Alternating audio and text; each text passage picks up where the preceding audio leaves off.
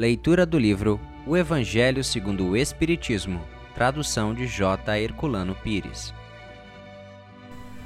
Perda de pessoas amadas e mortes prematuras.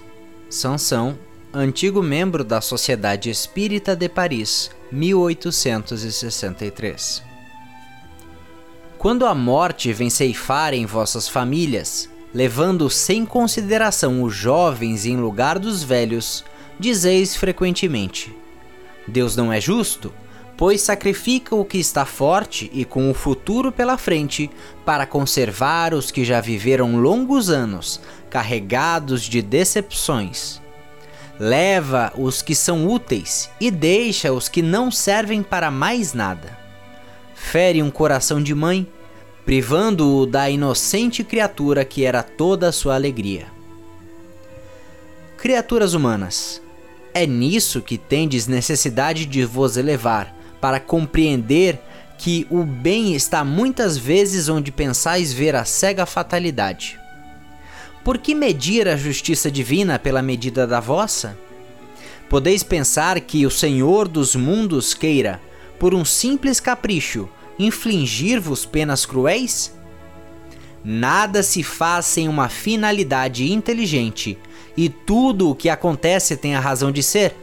Se perscrutasseis melhor todas as dores que vos atingem, sempre encontraríeis nelas a razão divina, razão regeneradora, e vossos miseráveis interesses representariam uma consideração secundária que relegaríeis ao último plano. Acreditai no que vos digo: a morte é preferível, mesmo numa encarnação de 20 anos, a esses desregramentos vergonhosos que desolam as famílias respeitáveis, ferem um coração de mãe e fazem branquear antes do tempo os cabelos dos pais. A morte prematura quase sempre é um benefício que Deus concede ao que, sem sendo assim, preservado das misérias da vida ou das seduções que poderiam arrastá-lo à perdição. Aquele que morre na flor da vida não é uma vítima da fatalidade, pois Deus julga que não lhe será útil permanecer maior tempo na terra. É uma terrível desgraça, dizeis, que uma vida tão cheia de esperança seja cortada tão cedo? Mas de que esperanças quereis falar? Das esperanças da terra, onde aquele que se foi poderia falhar, fazer sua carreira e sua fortuna? Sempre essa visão estreita que não consegue elevar-se acima da matéria. Sabeis qual tem sido a sorte dessa vida tão cheia de esperanças, segundo entendeis?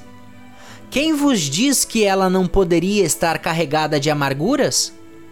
Considerais como nada as esperanças da vida futura, preferindo as da vida efêmera que arrastais pela terra?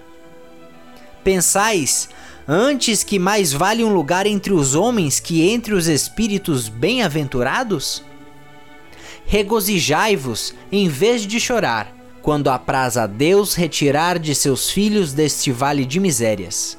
Não é egoísmo desejar que fique para sofrer convosco? Ah, essa dor se concebe entre os que não têm fé e que veem na morte a separação eterna. Mas vós espíritas, sabeis que a alma vive melhor quando livre do seu invólucro corporal. Mães, sabeis que vossos filhos bem-amados estão perto de vós. Sim, eles estão bem perto seus corpos fluídicos vos envolvem, seus pensamentos vos protegem, vossa lembrança os inebria de contentamento.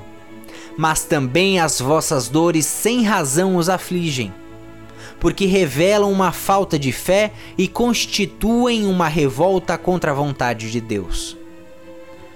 Vós que compreendeis a vida espiritual, escutai as pulsações do vosso coração chamando esses entes queridos. E se pedirdes a Deus para os abençoar, sentireis em vós mesmas a consolação poderosa que faz secar as lágrimas, e essas aspirações sedutoras que vos mostram o futuro prometido pelo soberano Senhor. Muito obrigado por assistir o nosso podcast. Se você gostou, deixe seu like e compartilhe. Dessa forma, poderemos juntos espalhar cada vez mais a luz do Cristo Consolador.